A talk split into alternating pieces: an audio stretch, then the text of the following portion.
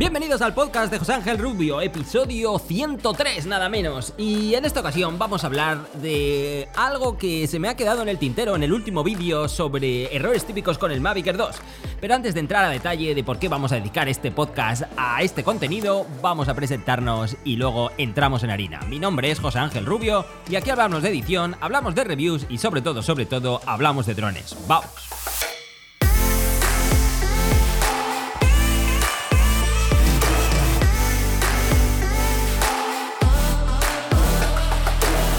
Pues para hablaros con toda sinceridad, este podcast era uno de esos que pensaba saltarme, porque básicamente creo que no hay contenido bueno esta semana para dedicarlo a un podcast. Pero luego, cuando terminé el guion de mi vídeo sobre errores del Mavic Air 2, me di cuenta que me he dejado un montón de cosas. Es, es muy necesario entrar a detalle y explicarlas con claridad, y creo que el mejor formato para hacerlo es sin duda un podcast. Así que si vienes de ese vídeo, o si sencillamente empiezas por este podcast, o si te vas a quedar solo aquí, creo que vamos a hablar a detalle de todas esas cosas que no te pueden pasar si tienes un Mavic Air 2. Bueno, la verdad es que si tienes cualquier otro dron también pueden aplicar, pero si es el Mavic Air 2, más aún. Así que entremos en harina. ¿Qué es lo que no te puede pasar nunca o cuáles son los errores típicos que he visto de gente usando este dron? Y el primero es los de puro sentido común. Son esas cosas que mm, ya nos creemos suficientemente expertos como para no hacerlas o esas cosas que mm, sencillamente se olvidan porque ya están tan interiorizadas que no piensas en volverlas a hacer. Así que vayamos por lo primero. ¿Cuál podría ser lo primero en este sentido? Pues lo primero con el Mavic Air 2 es que esperes a captar satélites. Así de sencillo. Cuando mm, has actualizado al último firmware, si fuera el caso, algo algo han hecho con el GPS porque tarda mucho más de la cuenta en captar satélites. No es que sea una cosa insoportable, porque nos estamos refiriendo a unos 30 segundos, 40, que es una cantidad importante hoy en día para captar satélites, pero es que antes era cuestión de 5 10 segundos como mucho, ya tenías 12 satélites, ya fijaba tu punto de origen y podías empezar tu vuelo sin problemas. Así que, en esta ocasión, si te has ido al último, espera a tener satélites, espérate a que te diga la locución típica y en ese momento es cuando puedes salir volando. The home point has been updated. Please check it on the map. El segundo error que no te puede pasar es que mm, pienses cómo funcionan los sensores y que más bien pienses que funcionen de manera incorrecta. A lo que me refiero es que pienses que te van a salvar de cualquier situación y no es el caso.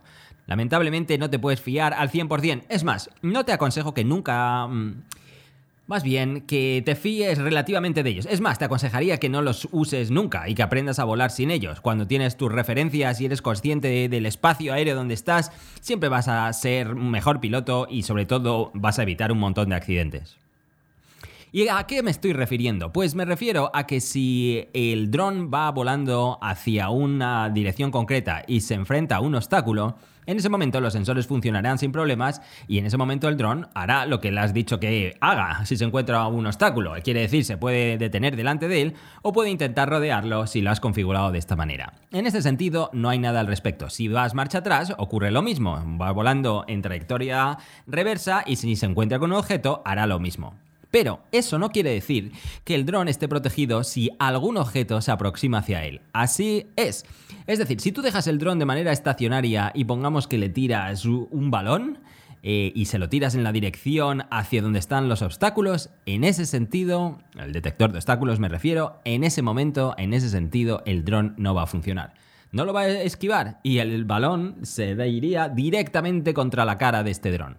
Eso lo aprendí a la fuerza cuando estaba haciendo pruebas de seguimiento a baja altitud, cuando lamentablemente iba por esa calle residencial y un vehículo vino con, eh, con dirección hacia mí, no vio el dron porque tenía el sol de cara y porque sencillamente no se fijó y agredió el dron y acabó la cosa en desastre destrozándome el gimbal y hablaremos del gimbal y cómo repararlo, pero lamentablemente me dejó el dron hecho un asco.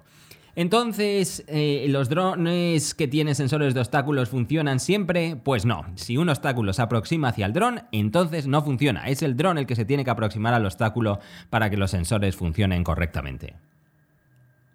El número 3 es que si usas este dron para hacer seguimiento, no lo uses en trayectoria lateral, en paralel, como tiene la opción Active Track en, en la aplicación de DJI Fly.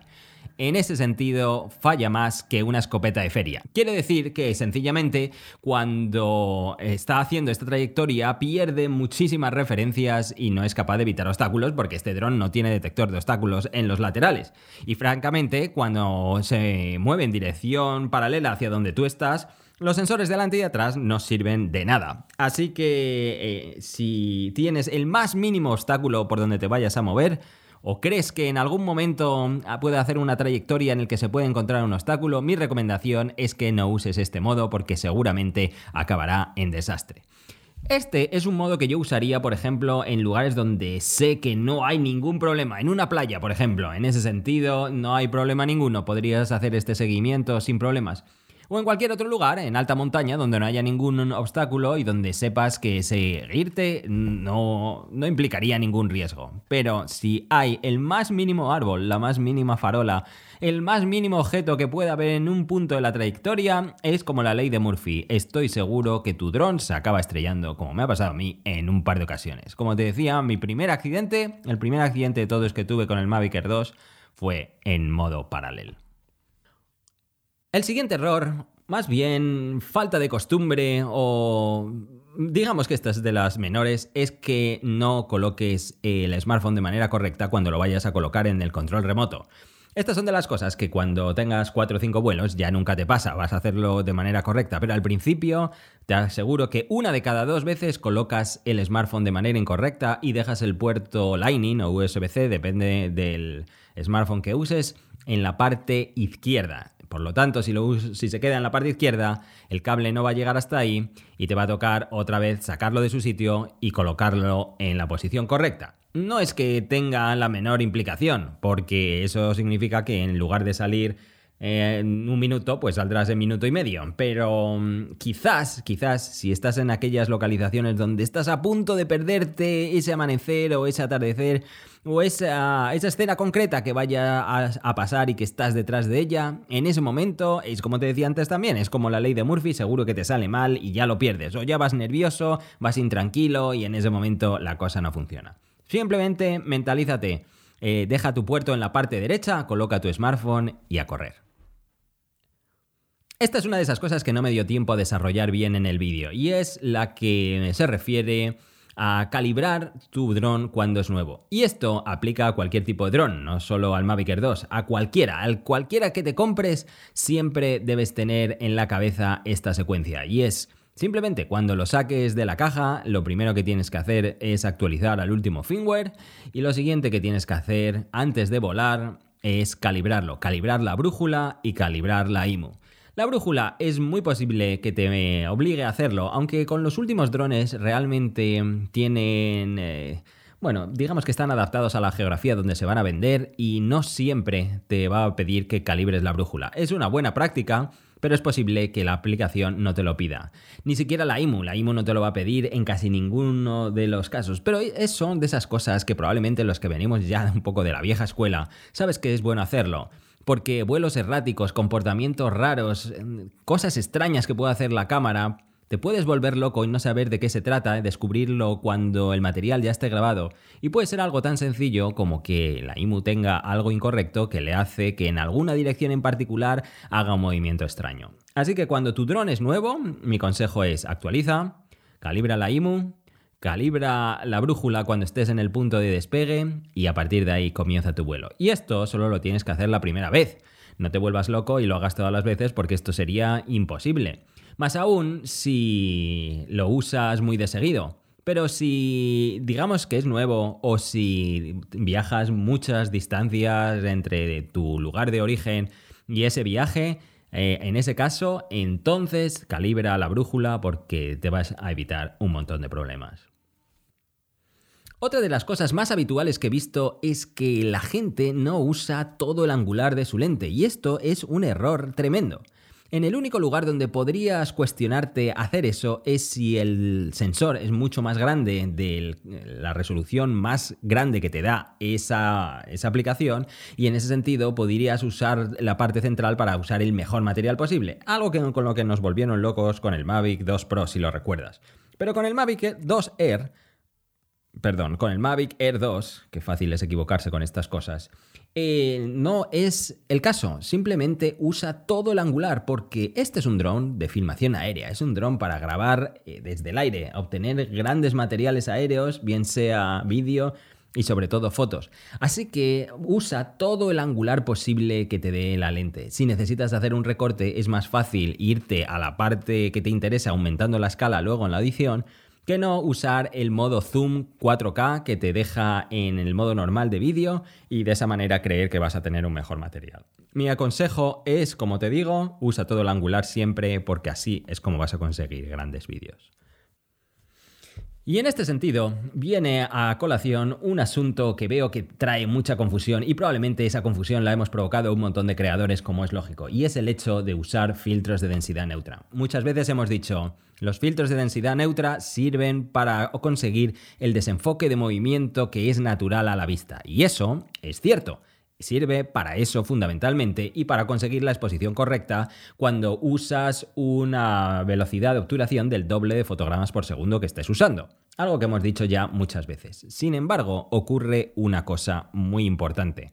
Y es cuando estás volando a cierta altitud, cuando estás usando todo el angular y vas a una velocidad más o menos razonable, no vas en modo sport, vas en modo normal, francamente, es que no va a haber alteración ninguna en tu ojo cuando veas que no se consigue este desenfoque de movimiento. Es que sería tan inapreciable que es imposible darse cuenta.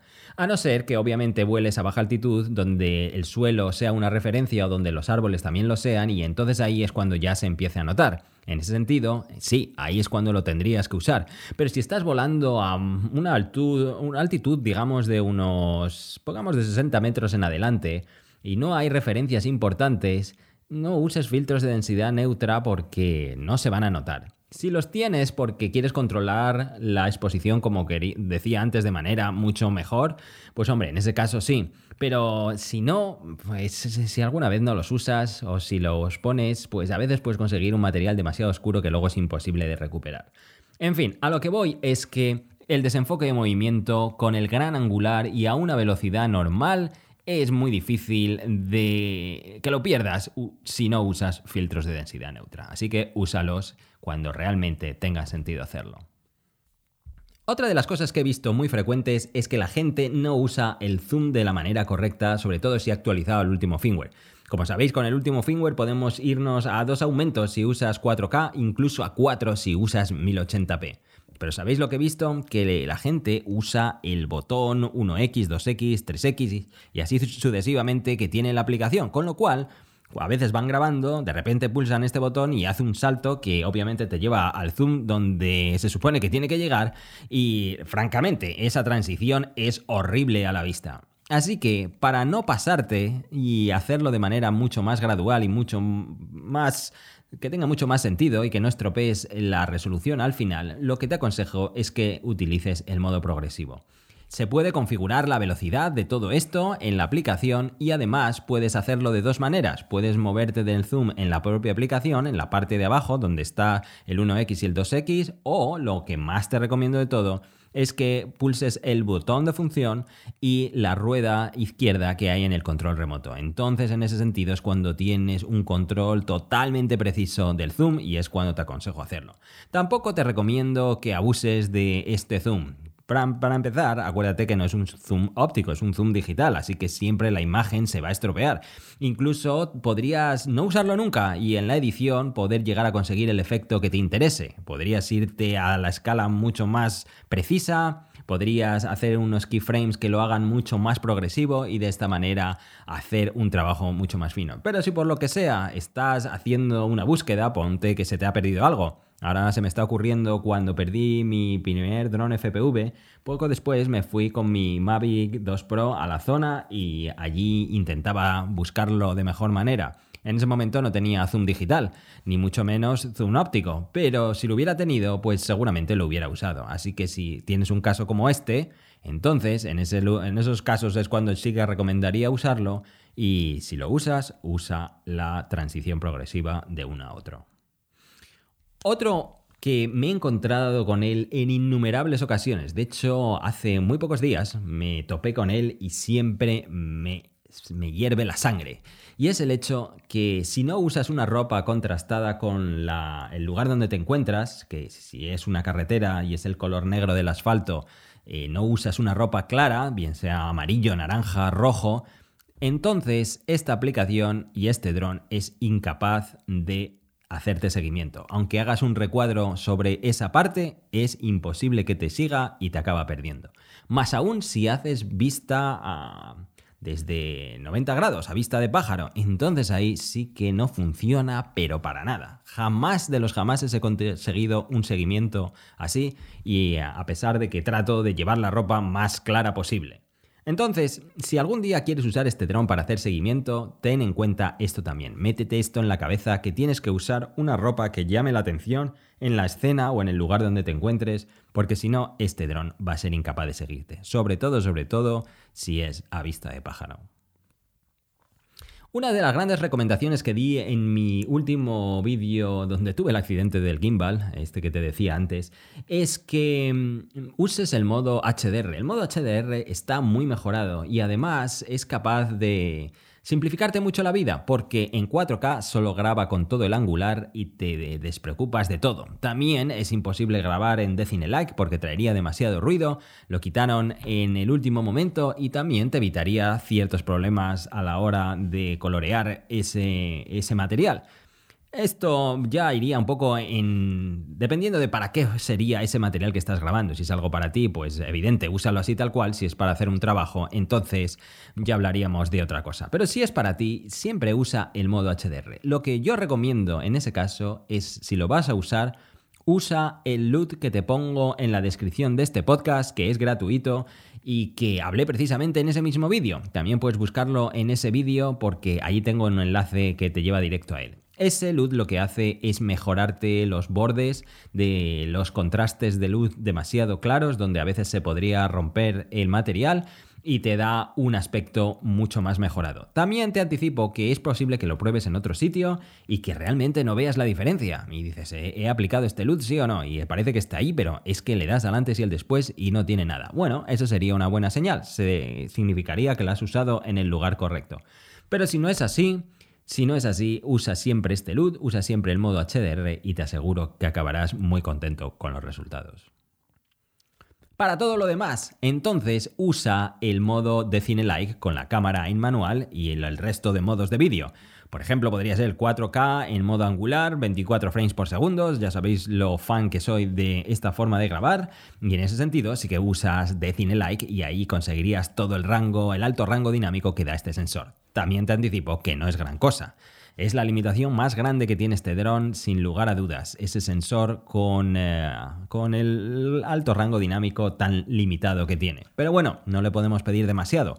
Es el mejor dron que tenemos en el 2020. Eso sin lugar a dudas. Es el precio más rompedor de todos, sin duda ninguna.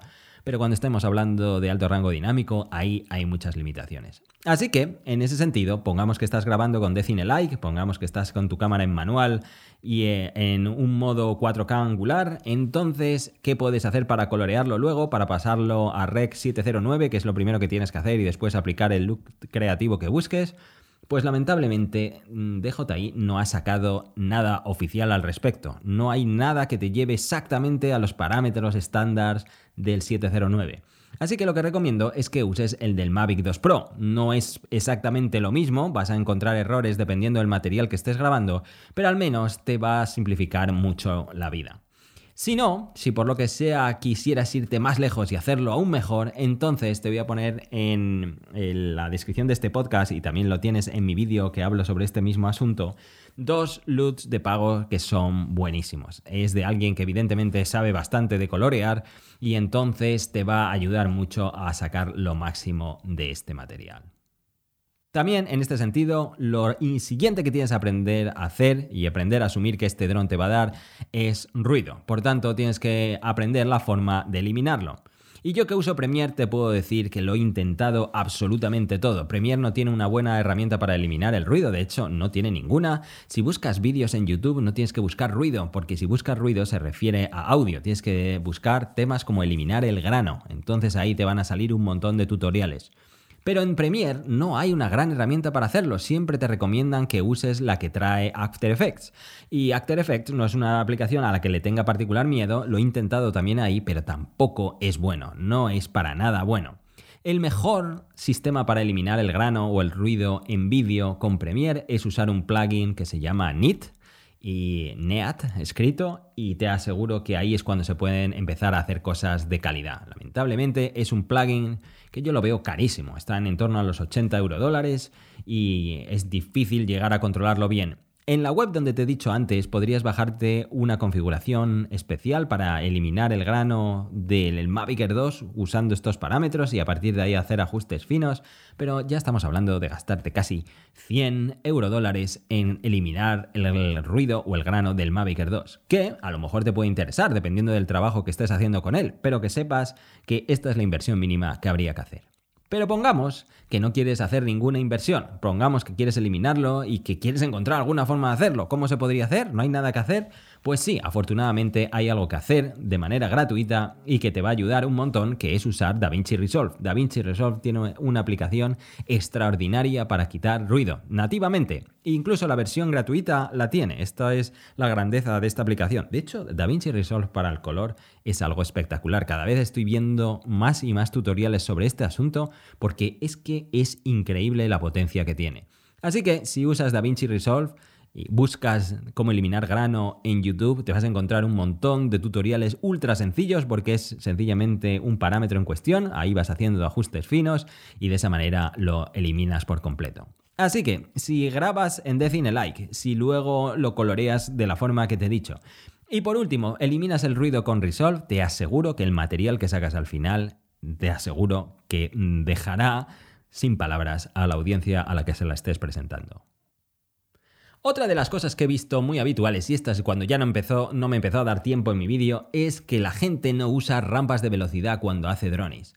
Usar un drone es una técnica extraordinaria para mostrar un gran lugar y sobre todo para sorprender a la audiencia. Por cierto, dicho sea de paso, esa es la mejor técnica que puedes hacer a la hora de hacer un vídeo. Si quieres impresionar a la gente que estés mostrando ese vídeo, sencillamente, dale una sorpresa al final. Por eso el drone es tan buenísima herramienta, porque realmente sales tú de cerca y de alguna manera nuestro cerebro ya nos dice que eso es todo. Pero cuando obviamente te echas hacia atrás y muestras toda la grandeza que tiene ese lugar, más aún si te has ido bien lejos, entonces es cuando la audiencia piensa que ese es un gran trabajo. Hace poco subí uno de... Bueno, realmente no hace poco, hace ya casi dos meses, a fecha de grabación de este podcast, que fue un drone que hice en el Cabo de San Antonio cuando estaba en España y realmente me fui bastante lejos porque eh, ahí obviamente no había obstáculos de ningún tipo y es donde OcuSync eh, funciona en todo su esplendor y obviamente el resultado fue espectacular. Pero ¿qué ocurre? Que cuando estás en la zona inicial donde básicamente tienes un medio plano tuyo y cuentas el tiempo que tardas en llegar al punto final donde se ve toda la escena y tú estás ya totalmente perdido en la lejanía, pues obviamente puede llegar a ser cerca de dos minutos. Y un vídeo de dos minutos no hay nadie que lo aguante, aunque la escena sea brutal.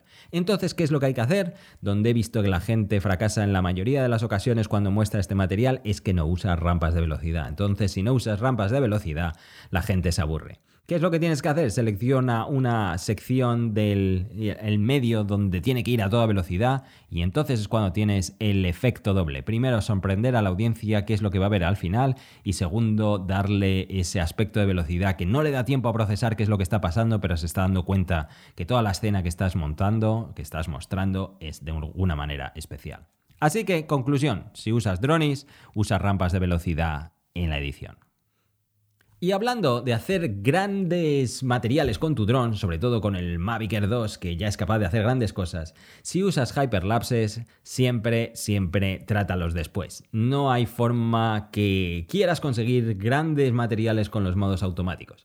¿Por qué? Pues porque no hay desenfoque de movimiento alguno. Con la última actualización del firmware eh, somos capaces de obtener un hyperlapse en 4K. Bienvenido sea, por fin lo podemos hacer, pero es que cuando ves el resultado, algo te dice en tu cerebro, si no sabes bien del tema, que eso es demasiado amateur. Así que, ¿qué es lo que hay que hacer? Pues tienes que configurar la aplicación para que grabe todas las fotos en RAW y después te va a tocar a ti mismo hacer esa composición o esa edición con todas esas fotos y conseguir el material que necesitas. Solo en ese momento es cuando vas a conseguir el desenfoque de movimiento perfecto, porque ya has podido controlar las fotos en manual, has podido controlar el balance de blancos para que no se te vaya de madre cuando empiezas y cuando acabas, y te aseguro que ahí es cuando consigues resultados tan increíbles como los que consigue, los que consigue Tarsicio en sus vídeos. Si te vas a su canal, ahí vas a ver un, tutorial donde él los explica detalle. De hecho, los voy a poner en la descripción de este podcast porque así te ayudo a localizarlo fácilmente. Él es el maestro haciendo hyperlapses y eso que en muchas ocasiones él usa el Mavic Mini para que veas de lo que es capaz de hacer.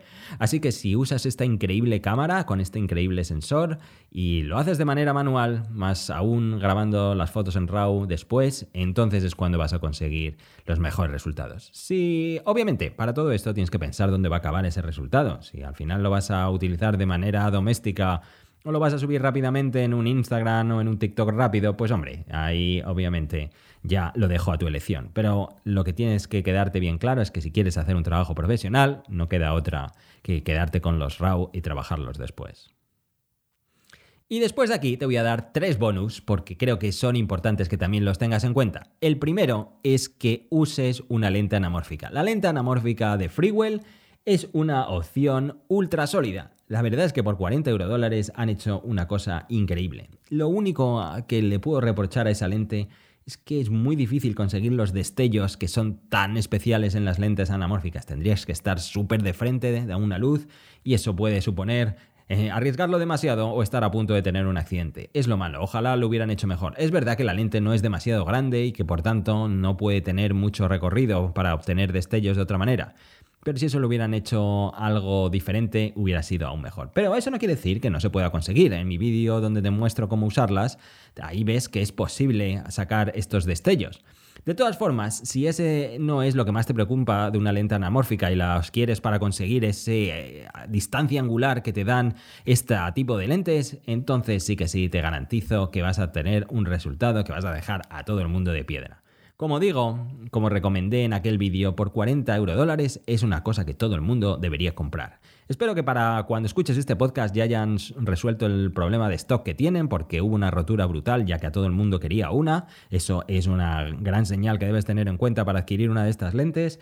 Pero si no es así, solo te queda esperar porque te aseguro que van a traer muchas más. En cualquier caso, adquiere una y si aplicas todo lo que hemos dicho antes, vas a obtener un material brutal.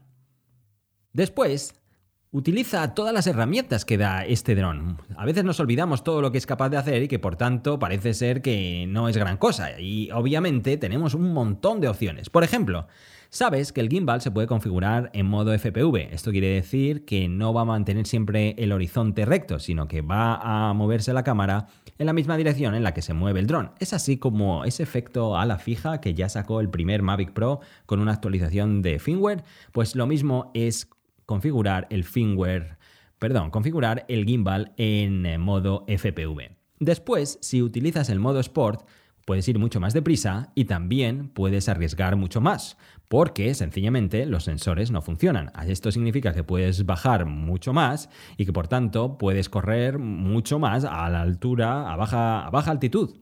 Así que si bajas a, pongamos a un metro, empiezas a correr todo lo que pueda dar este dron, ten en cuenta que ya irá a los casi 70 kilómetros por hora, más aún te empiezas a mover a derecha e izquierda, te aseguro que el efecto que vas a conseguir es brutal y todo el mundo se va a pensar que estás usando un dron FPV cuando en realidad es un Mavic Air 2. Por cierto, si haces este tipo de maniobras, entonces sí que sí, los filtros de densidad neutra son fundamentales. Entonces vuela a la mitad de fotogramas por segundo que estés usando y entonces es cuando vas a conseguir un desenfoque de movimiento y un material espectacular. Y por último, por último, por último, contar de mi experiencia con el gimbal que he tratado de reparar yo mismo. Pues para evitar mandarlo a DJI, quedarme tres semanas sin dron y quién sabe si lo necesito para algún futuro vídeo, decidí intentar repararlo por mi cuenta y así a aprender a hacerlo y a mostrarlo cómo hacer. Y resulta que DJI ha aprendido ya mucho de este tipo de prácticas con drones anteriores. Así que, ¿qué es lo que hace para solucionarlo? Pues lo que hacen las grandes marcas, no darte todas las herramientas necesarias para que lo hagas. Y déjame que te explique un poco más. Si, pongamos que rompes tu gimbal de alguna manera, se rompe por la mitad o se parte como casi me pasó a mí en mi accidente. Entonces, ¿eso significa que no puedes encontrar las piezas para repararlo? Sí, se encuentran. Te vas a eBay o a muchas otras tiendas y allí serás capaz de encontrar el gimbal necesario para reemplazar uno por otro. Y si lo haces, es sencillísimo, simplemente son cuatro tornillos, dos conectores, cambias una pieza por la otra y asunto resuelto, ya lo tendrías solucionado. ¿Y significa que eso ya te va a dar el dron en su plenitud de capacidades para volar como siempre? Pues lamentablemente no es así. Se necesita una herramienta de software especial para calibrarlo, que obviamente solo lo tienen los patrocinadores, más bien los los talleres o los sitios oficiales donde pueden hacer reparaciones de DJI. Así que, ¿qué es lo que me ha pasado? Pues que aunque podría haberlo hecho, realmente al final me he echado atrás y lo acabaré enviando a reparar de manera oficial porque no me queda otra forma de hacerlo. Si se te rompe tu gimbal y alguien te tienta diciendo que te vende las piezas y que es muy fácil reemplazar uno por otro, te está dando una verdad a medias. Es cierto que es muy fácil reemplazarlo uno por otro, pero es falso que te va a funcionar como te funcionaba el anterior. Esa calibración solo te lo pueden hacer en un sitio oficial, así que tenlo en cuenta antes de gastarte el dinero. ¿Sabes qué es lo peor de todo? Que si tú haces la reparación de manera extraoficial y después lo quieres mandar para que te lo calibren, en ese momento habrás perdido los términos de tu garantía, si es que está el caso en ese punto, y probablemente lo que te vayan a cobrar por eso sea tan prohibitivo que eh, no tenga sentido haberlo hecho. Seguramente te estés gastando al final el doble. Así que, lamentablemente, si se te rompe el gimbal, no queda otra que pasar por caja. Pues nada más, de todo esto es de lo que quería hablar en este podcast. También tengo mis primeras impresiones sobre la Hero 9, la nueva GoPro. La verdad es que es una cámara muy interesante con un montón de aspectos importantes e innovadores que llegan al mundo de las cámaras de acción y que probablemente hablaremos en futuros podcasts, pero seguramente para cuando escuches el siguiente podcast ya tenga en mis manos la cámara oficial y te pueda mostrar muchas más cosas. La cámara en sí, qué se puede hacer, comparativas con versiones anteriores y sobre todo responder a la pregunta más importante de todas y es si esta cámara es buena para nosotros los droneros, más aún si te dedicas al mundo FPV. No te pierdas ese vídeo y no te pierdas ese futuro podcast. Lo dicho, muchas gracias por haber llegado hasta aquí, sigue manteniéndote alerta, aún tenemos pandemia para rato y mm, esperaré a que mm, a que pase, obviamente, como cualquiera de vosotros, pero intentaré darte toda la compañía posible al menos en las semanas que vienen por delante. Lo dicho, gracias por tu tiempo, gracias por estar ahí como siempre y nos vemos la próxima vez. Un saludo y hasta pronto. Adiós.